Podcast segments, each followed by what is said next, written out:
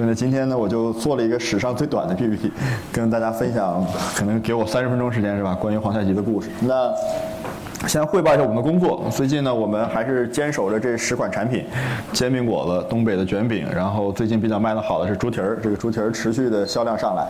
那第二呢，是我们已经开到了第五家店，然后之前去过朝外 SOHO 那个西区小店的，知道那个小店已经被关上了，已经开始重新装修了。旁边十二号楼挨着两个楼开了一个两层的三百五十平大小的煎饼店，这应该是人类历史上最大的一个煎饼果子铺子了。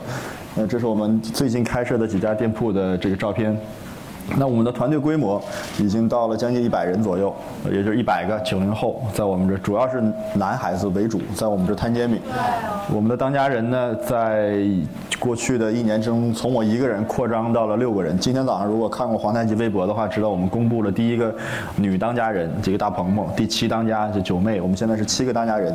所谓的当家人呢，是说每个人可以负责管理皇太极的单一业务，比如说二哥是管产品的，三哥是管开新店的，四哥今天。跟我一起来的是管服务的，老五是管 IT 的，以前是在美国做互联网创业的。老六呢，长得比较帅，美国人，是我们的形象代言人，什么都不用干，就每天只要笑就可以了。然后 老七呢，是我们的这个未来，因为我们接下来想做一些其他的一些品牌的发展，所以他会帮我们做这件事情。所以我们这一年当中，团队的建设应该是我个人最引以为豪的事情，因为大家总在讲黄太极的营销，坦白说，如果一个人。一部手机，一个微博就能玩的营销，根本就不叫营销。我那个只是玩而已，不能算营销。所以这一年基本上我们最大的重要的工作、核心工作还是在建设这个团队。那现在可以说我们这个团队相对来说，我一天这么在外面跑。我昨天刚回北京，一会儿这儿完事儿我还要飞，所以我基本上是不在店里出现的。但是皇太极还是处于比较平稳扩张的状态，这是我比较欣慰的一件事情。那，哦，sorry，这个。那我们呢？最近的生意也很好，所以大家不用担心说皇太极是不赚钱了？没有，还是每天宾客盈门，这几家店每天还是排队，还是比较惨的。然后呢，最近比较惊喜的是，我们的这种大单的单一单的外卖始终在被创造新的记录。最新的一个记录是虎嗅在二十二号创造的一个一单一万九千八的一个外卖的记录。那接下来在今二零一三年，可能这就是年度记录了，因为剩这几天了。一月份的时候。因为年会比较集中，所以我们可能会送出大概一单超过五万块钱的外卖，而且不止一单。所以一月份如果大家关注黄太极微博的话，可以看看我们怎么处理这些大量的外卖。所以很多人都在讲说我们好像只会营销，但坦白说，其实有两件事情很难做。第一，你让一百个九零后每天工作十个小时，老老实实给你摊出一模一样的煎饼，这个事情坦白说，这个房间里面我不相信别人可以做到。第二件事情，当你可以做的很大营销，很多人来的时候，突然有一个人打电话说我要在一个小时之内买两万块钱的外卖，你怎么做呢？这是一系列复杂的工程问题，这个就跟营销没什么关系了。营销只能说找到客户，但问题真的客户来的时候，你想想看，一个小时四家店同时处理一两千个煎饼，四台车送向送往四个地点，而且要把所有的东西工序全部交流好的话，这是一套流程的问题。所以我们实际上真正在钻研的，其实这个部分的问题。营销这个东西真的不是我们特别在意的。那。最近做了几件事情，所以看看黄太极怎么做营销。十月二十一号，我做了一场个人的演讲，一千两百人，讲多久呢？六个小时。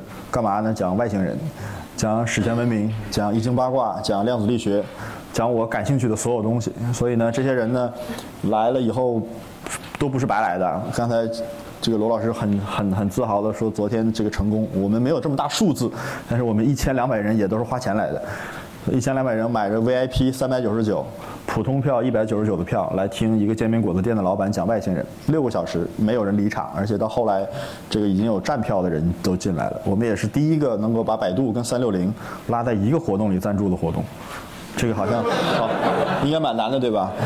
然后我就每天被三六零跟百度的兄弟们说，能不能把我 logo 放前面？能不能把我 logo 放前面？当然，那个声音也帮忙给我们做了一个这个这个合作媒体，也很感谢大家对这个活动的支持。另外呢，我们是最近在电视节目上可能曝光的比较多，当然不是我个人了，都是我们家那个美国当家，在最近的一个是非常了得，让孟非。郭德纲还有这个这个姜振宇，姜振宇也是天天津人，所以对煎饼果子还是比较，这是他们从小吃大的，就吃的这个煎饼。那我们呢也是最近开始跟一些娱乐圈的开始合作，比如说如果你今天去皇太极买煎饼的话，那个煎饼袋子就不是皇太极的 logo 了，而是救火英雄的海报。所以这也是我们第一次首次尝试跟娱乐公司一起来推广电影。第三个呢，就是我们自己出了一本书，呃，这第三个是我们获了一本奖，获了一个新周刊给我们颁的奖，就是这个中应该是最佳优化生活奖吧。所以我们也去这个乌镇领了这个奖。所以新周刊是我从小喜欢的一本杂志，所以这个奖我们还是可以拿出来讲一讲的。我觉得受到这个肯定还是有点小小的这个自豪的。另外呢，就是我们出了本书，叫《皇太极五百天》，第一个五百天，但以后还有第二个、第三个、第四个。为什么呢？因为大家总是在最开始的时候，大家总很感兴趣说皇太极的微博营销怎么做。后来呢，这事儿给我问烦了，因为我也没什么策略，也没什么计划，也没预算，也没团队，就一个人，两部手机，一个充电宝，天天这么玩儿。所以大家如果之前在黄太极的微博上跟我沟通过的话，那基本上都是我回复的你们。那都是我自己维护的微博，所以我们想说，其实皇太极没什么秘密，我们在营销上也没什么什么策略手段，那就不如这样，我们就把这个五百天，每天挑两条微博出来，连续五百天，一共一千条微博，图文并茂的给你展示在这本书上。所以你想学。那你就翻吧，你就从第一页翻到最后一页。你要不想买这个书，这书挺贵的，两百九十八一本，在淘宝上还有卖的，现在也卖了快十几万块钱了。就如果你要不想买这书也没问题，九千多条微博是公开的，你能看九千条，这个才一千条，所以这萝卜白菜各有所爱。就跟我们这个罗老师讲的，你要喜欢我们，就供养我们，你就买这本书。这是一个我们喜欢大家来来支持。今天我们也带来带来了十本，所以一会儿我们有这个抽奖互动环节的时候，也希望能够分享给更多今天这个这个观众朋友。那最近呢，我们也是在风口浪尖儿，所以很很高兴、荣幸的宣布，皇太极终于有反皇太极联盟了。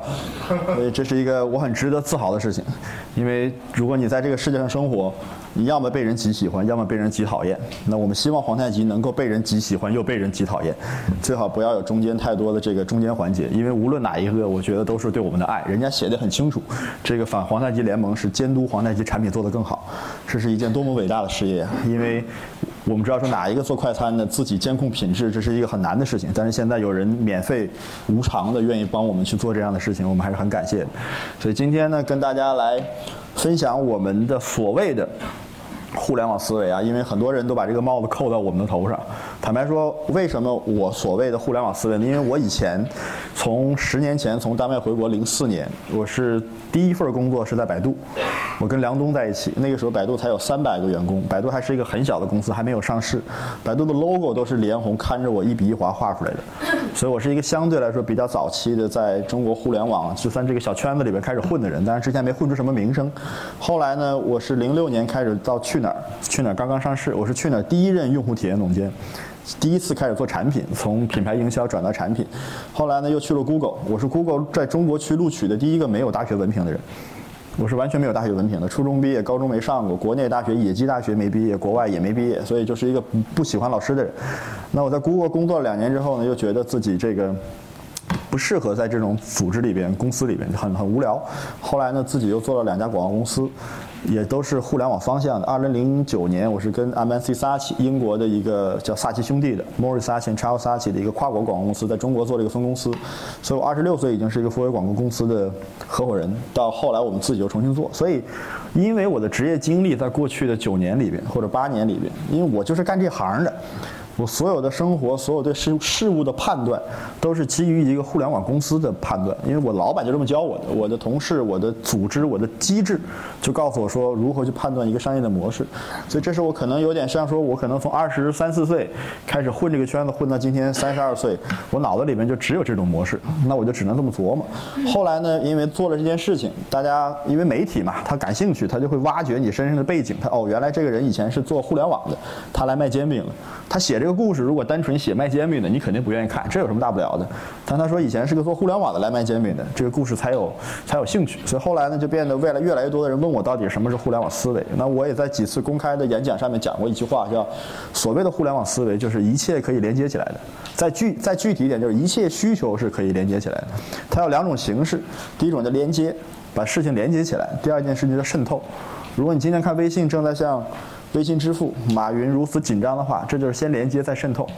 其实他做起来的时候是慢慢慢慢的，不是那么快的。但是当你发现的时候，已经什么都晚了。那具体到我们怎么做？那我今天带来十个字分享给大家。雷军用七个字，我没那么大能耐，我就用十个字，再多三个字好了。第一个字呢，叫文艺复兴。今天的中国到底是一个什么样的中国？今天的消费者到底是一个什么样的消费者？才是我们每一个今天在中国做生意的人应该考虑的。在中国做生意，无非天时地利人和。地利人和可能每个人的条件不一样，资源不一样，你的整合方法不一样。但是天时这个东西，对于所有人都是公平的。你不可能自己去操纵一个天时，开启一个天时，这是不可能的。那今天中国的天时是什么？我认为今天中国的天时是，当八五后、九零后一代人成为这个消费市场的主力的时候，他们代表了一种中国新的文化意识。这种意识比过去的八零后、七零后甚至六零后更加的灵活、更加的理性、更加的本土。这是一种更加本土意识的觉醒。很举个很简单的例子，今天没有哪个奢侈品还会设计一款全上面全都是大号 logo 的包。因为谁都会觉得拿这样一个包出去太丢人了。今天我们看中国的出境人口，在二零一二年的时候已经超过八千万人次的时候，在海外消费超过一千亿美元的时候，基本上我们知道说今天的中国人其实什么都见过了。那当九零后的一代的孩子进入到这个市场的时候，我们就会发现，今年的中国电影票房将近七成的票房都给了国产电影，只有百分之三十是好莱坞电影。那钢铁侠四被谁打败了呢？很可能是被小时代打败了。所以，越来越多这样迹象出来的时候，大家就会有一种需求的回归，就是我一我可以重阳，但是我不一定要媚外。所以，只有皇太极在今年的这个，我们说大概过去十六月的这个档期里面，开始去尝试着把煎饼果子这个东西。做的不太一样一点，或者做成它本来就应该有的品味，本来就应该档有的档次的时候，才会受到了这个市场的接受，跟快速的受到了市场的欢迎。那今天我们讲说，总说创新，创新可能有两种，一种呢就是把没有的事情变得有了，从无到有，完全的创新，这个应应该是一些很伟大的公司才能做得了。还有一种创新，就是把本来应该做好的事情，把它做得好一点，把这个本来的短板把它补齐。我们举个例子，看苹果，我们老说苹果。苹果做 MP3 的时候，苹果做 iPad 的时候，满大街都是 MP3。苹果做手机的时候，手机已经几乎人人兜里都有一部了。我们说 iPad 的时候也不新鲜嘛，以前有 PDA，但为什么只有苹果可以创造出完全不同的 iPad、iPhone、iPad？它只是把本来应该做好的事情做好了，追求那种很极致的事情。那今天我们在做这件事情的时候，难道说煎饼果子就一定要在地摊上吗？难道煎饼果子就不能有品牌吗？难道煎饼果子的店面就不能像星巴克一样，有第三空间的感觉，让你更感觉惬意，让你感觉有面子，让你感觉有品位吗？我们认为这是一套极其复杂的文化系统的建设。那今天这个市场，今天的中国，今天的年轻人是有这样的需求的。所以皇太极只是在一个合适的时间，选择了一个合适的时机，时势造英雄。我们在这样一个时间里面去卖煎饼，才有可能打下我们今天的基础。所以这是天时的部分。第二个叫《小时代》。我很认同刘老师有一天早上那个一分钟里面讲，他说未来的社会是一个小众的社会。我也非常认同这件事情。那今天就是因为移动互联网的发展，实际上感觉我们每一个人的连接好像变得更容易了，这是事实。但问题是，我们每一个人也在相互的远离跟隔离，因为你会被圈到一个又一个的小圈子里边，而这又一个的小圈子，实际上在一定程度上是不产生互动跟交流的。也就是任何品牌在今天看起来所谓的大众品牌，它都会被切割成无数个小圈子，每一个小圈子里边的人对这个品牌的认识是不一样。以我们今天举例，可能有的人特别喜欢皇太极，也有可能人特别讨厌皇太极，这都是圈子。在这一点上面看，那我们今天就要有就要有一种意识。今天我们做品牌的时候，就不可能去征得所有人的喜欢，也没有这个必要。但是。我们看到中国如此大的人口体量，我们看到今天移动互联网把所有的中国人连接起来的时候，我们知道说我们有了一个技术基础，去跟那些爱我们的人产生交流，而且我能知道那些爱我的人在哪里，而且我们能把这些人留下来，成为我们的粉丝，成为我们的社群，成为我们未来可以一起发展的人。那我们今天看说。今天这个移动互联网能够对我们生活产生这么大的一种影响的时候，我认为这里边有一个很关键的概念：移动互联网不是互联网的延伸。移动互联网跟 PC 端的互联网根本就是两个互联网。微信能成功是因为它是完全基于移动互联网，它没有 PC 端。前两天我们跟淘点点在厦门做战略发布会的时候也一样，当时的记者说我们为什么要选择跟淘点点合作？我说淘点点最大的成功是因为它是一个没有网站的。产品，这是可能是阿里第一次完全在手机端上开始做一款可以交易的产品，因为来往不能交易还不能算。淘点点是一个纯粹的交易的产品。那今天我们再来看这件事情的时候，一百多年前李鸿章讲，他当年的年代是三千年来未有之大变局，但今天我们可能是面对的是三万年来人类之未有之大变局，因为从来历史上人类就没有被信息如此的连接过，但今天是一个非常非常现实的事情，所以人类的重新部落化、重新的圈层化、重新的小众化，我们叫小时代的时候，是一个非常重要的趋势。那今天我们做品牌的时候，就不要那么贪心。因为你不可能获得所有人的喜爱，但你只要获得一部分的人的喜爱的时候，基本上你也可以成长得很好。我基本上在梳理这一套让我自己心内心慢慢建立信心的这个逻辑里面，受到了罗老师非常大的启发。他几期节目里边都在不断的重复这样的一种文化，所以也让我自己变得坚定。好，那皇太极不想做一个大众品牌，但是即使做小众品牌，它的小从小也能见大，因为这个即使是很小，在今天的中国的人口体量里边，它也是一个绝。对足够巨大的市场。第三件事情，两个字叫社群。做了这么久，十六个月以来，我们基本上其实坦白说，我们所谓营销就是不断的聊天儿。不断的沟通，我每天自己要在微博上回复大概几百条这个评论啊、艾特啊，或者是私信。我们自己的这个私信里边有很多关于，如果说是皇太极的服务不好或者投诉不好的话，我们就马上把这个东西，一般来说五分钟之内就会得到响应，我们就会贴到我们的微信的群里边，会有一个组的人专门负责追踪到哪一家店哪一个人因为这个服务出了问题，就会给跟这个客人道歉等等一系列的事情。那为什么我们愿意做这件事情？是因为。我昨天在微博里面也发了条内容，我说我很讨厌“粉丝”这个词，因为明星跟粉丝是不能做朋友的。他根本就是两类人。当你称这个人是粉丝的时候，实际上你已经觉得自己是高人一等了，这是一种不公平的体现。那今天我们为什么要用社群？是因为我们希望呢，大家是因为共同的价值观、共同的兴趣，甚至是共同的爱好，能聚在一起的。这是一个平等的。我们，我合唱，我皇太极的老板、创始人，也不过是这个社群中的一员，而不是这个社群中的领导者。那所以在今天我们说，即使皇太极去搞一场一千两百人的收费的讲外星人六个小时的演讲。还是满票的，还是百分之百的。绝大部分的论坛可能中场休息的时候就会走一半。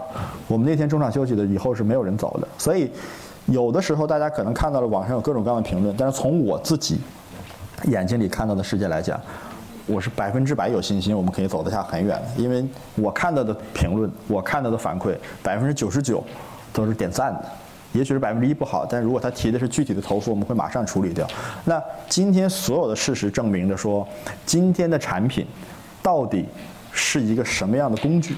产品就变成了一个企业表达自己精神的工具。所以我曾经说过一句话，我说伟大的企业，它的产品是它精神的延续。我们说一个不伟大的企业或者一个失败的企业，它的所谓的企业精神是它产品的遮羞布。那今天回过头来看，我们还是希望用煎饼。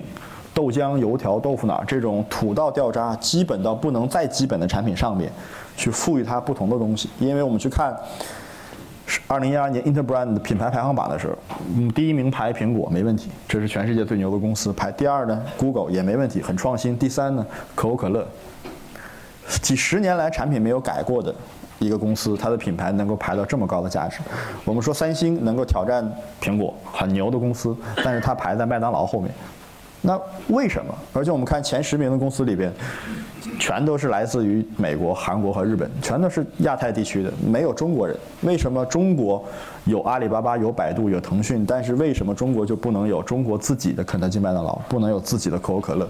中国为什么就不能有自己走向世界的这种超级传统品牌？我认为，也许。中国的这一代人在创业的时候非常缺少去做社群、去做文化的能力。但今天我们有了天时，有了地利，也许未来的十年和二十年，我们这一代消费者也许能够成就中国的未来超级传统品牌。所以，社群在今天看起来是皇太极最大的价值。如果说皇太极的今天品牌价值是多少的话，百分之五十的功劳是我们的，百分之五十的功劳一定是属于我们的粉丝的。最后一个叫势，势这个东西呢，怎么理解呢？我们说。这个世界上解释势最好的东西，其实《心经》里边叫色即是空，空即是色。色是什么？色是物质。空是什么？空是能量。物质跟能量之间可以相互转换。那爱因斯坦的解释方法呢？是势能是这个叫智能相对论，能量等于质量乘以常数的平方。那这里面常数是光速，不能改。你能改什么？你只能改质量跟速度。所以今天我们做的这件事情，大家如果了解黄太极都知道，我们是从一个二十平米的小店，十三个座位，开到今天。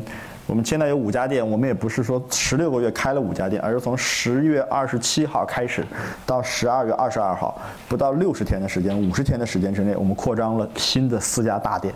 这四家大店都是在两百平米以上的，我们的员工从三十个人猛增到一百个人，都是这样的。那靠的是什么？我觉得这个速度的增长，或者是我们的智能势能的加大，是基于我们之前所有的判断。今天的创业者。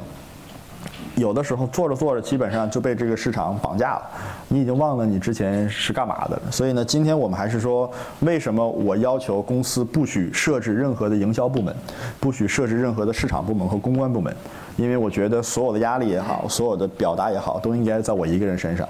我下面的人，所有的其他人都应该专心去做你眼前的产品和服务。外面的声音再嘈杂，这都是我一个人的事儿，跟公司没关系。所以我一个人把这些活儿就全揽了。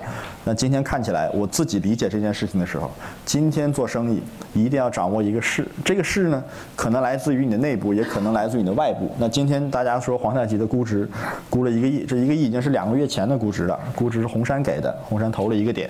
所以这是真正产生交易的。大家说这是是不是我自己说的？不是我自己说的，是签了合同的，白纸黑字的，真金白银的。那未来呢？未来不知道，我们还要再看看怎么样去发展。下一轮估值多少钱，我们也不知道，因为看起来我们现在这个模式还可以，但未来市场还会变化。未来两年，可能大家有更同、更不同的这种消费需求的时候，你要顺着这个市场来变化。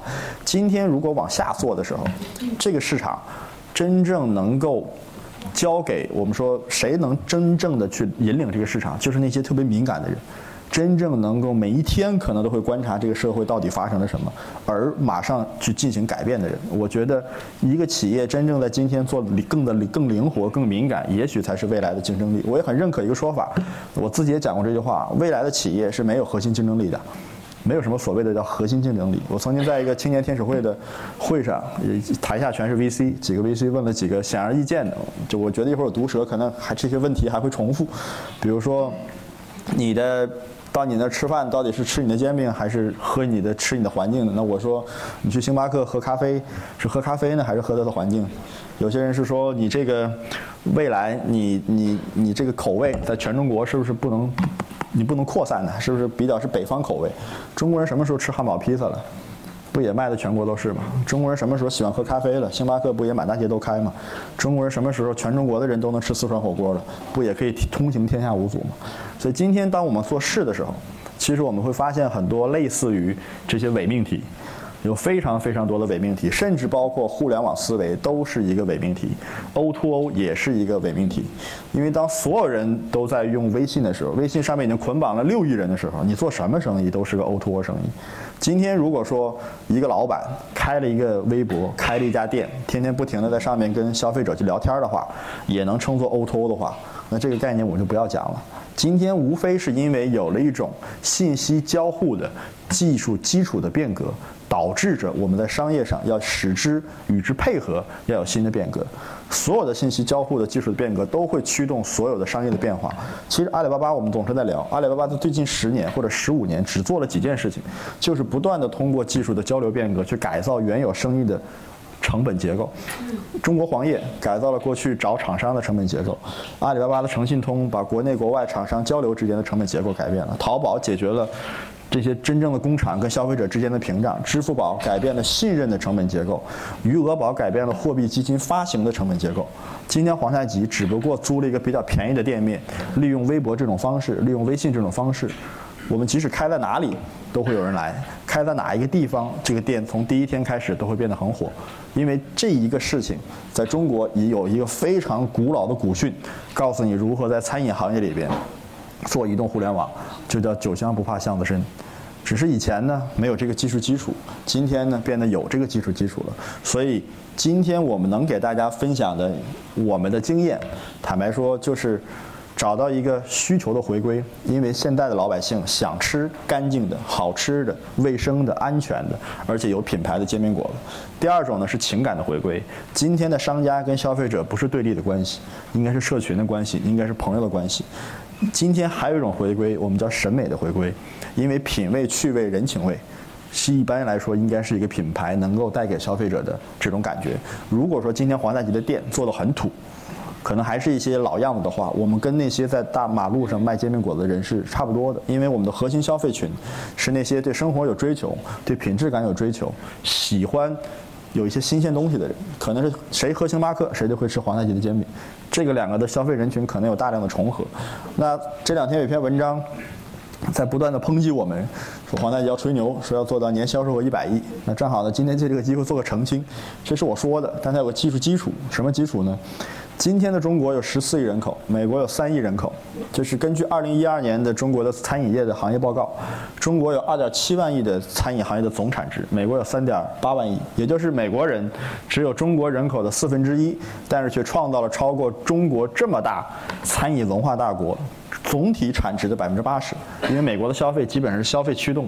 那中国今天在未来的十年有什么样的趋势呢？第一，服务业经济是必须被建立起来的，不然我们的经济无法保持增长。今天看三中全会，今天看所有的政府的方法都是在做这件事情。未来中国会有越来越多的人的就业是靠服务业来解决的，不然这些更年轻的人是没有地方可以去工作的。第三，人民币是一定要不断升值的，现在已经一比六了，可能十年之后能到一比四、一比三。那如果现在看起来的话，我们的人均 GDP 只有美国的十分之一，但是我们的整体的 GDP 可能在一六年可以超过他们，变成全世界第一。那我们说，综上所述，这几个方法，中国的餐饮市场的含量可能会变得非常的膨胀。到十年之后，它会做到十万亿的规模。十万亿还是官方数字，我相信潜在的数字应该远远比这个数字大。那十年之后，从今天算起，十年之后，皇太极想做到多大呢？我们想在中国的整个餐饮市场里占到千分之一的市场份额。百分之零点一的市场份额，那代表着什么？代表着在十万亿的市场里边，皇太极一年要卖一百亿的煎饼。一百亿的煎饼的概念是，如果一家店的年销售额是七百万的话，按我们现在的标准来算的话，我们基本上需要一千三百家门店。但这里面还有一个问题是移动互联网的发展。如果这些消费里边有百分之三十到四十来自于网络订餐，我就可以再砍掉四五百家门店，我只要开七八百家门店就可以了。那我们再砍一点。也就是我们可以通过第三品牌、第二品牌再去做这件事情。皇太极实际上只要开三四百家店，我们就能做到今天这个量。所以十年之后，也许皇太极真的可以卖到一百亿。但我们说这只是一个远期的目标。但今天回过头来看，如果我们今天不能保持对这个社会的敏感，不能保持对最新技术的利用，今天我们不能保持对粉丝也好、对社群也好、对消费者也好最大的尊重，不能保持对品质的把控，这一天可能对我们来说仅仅是个梦想。所以在皇太极，如果你去看，我们那里面挂着一个。非常明显的海报，上面写了一句话，叫这个世界上其实没有什么梦想，只有实际行动的结果。所以今天我希望最后一句话给大家的就是：创业者或者今天卖煎饼，我们一定要知道自己在干嘛，因为当你走别人的路的时候，很可能会让自己无路可走。所以谢谢大家今天的分享。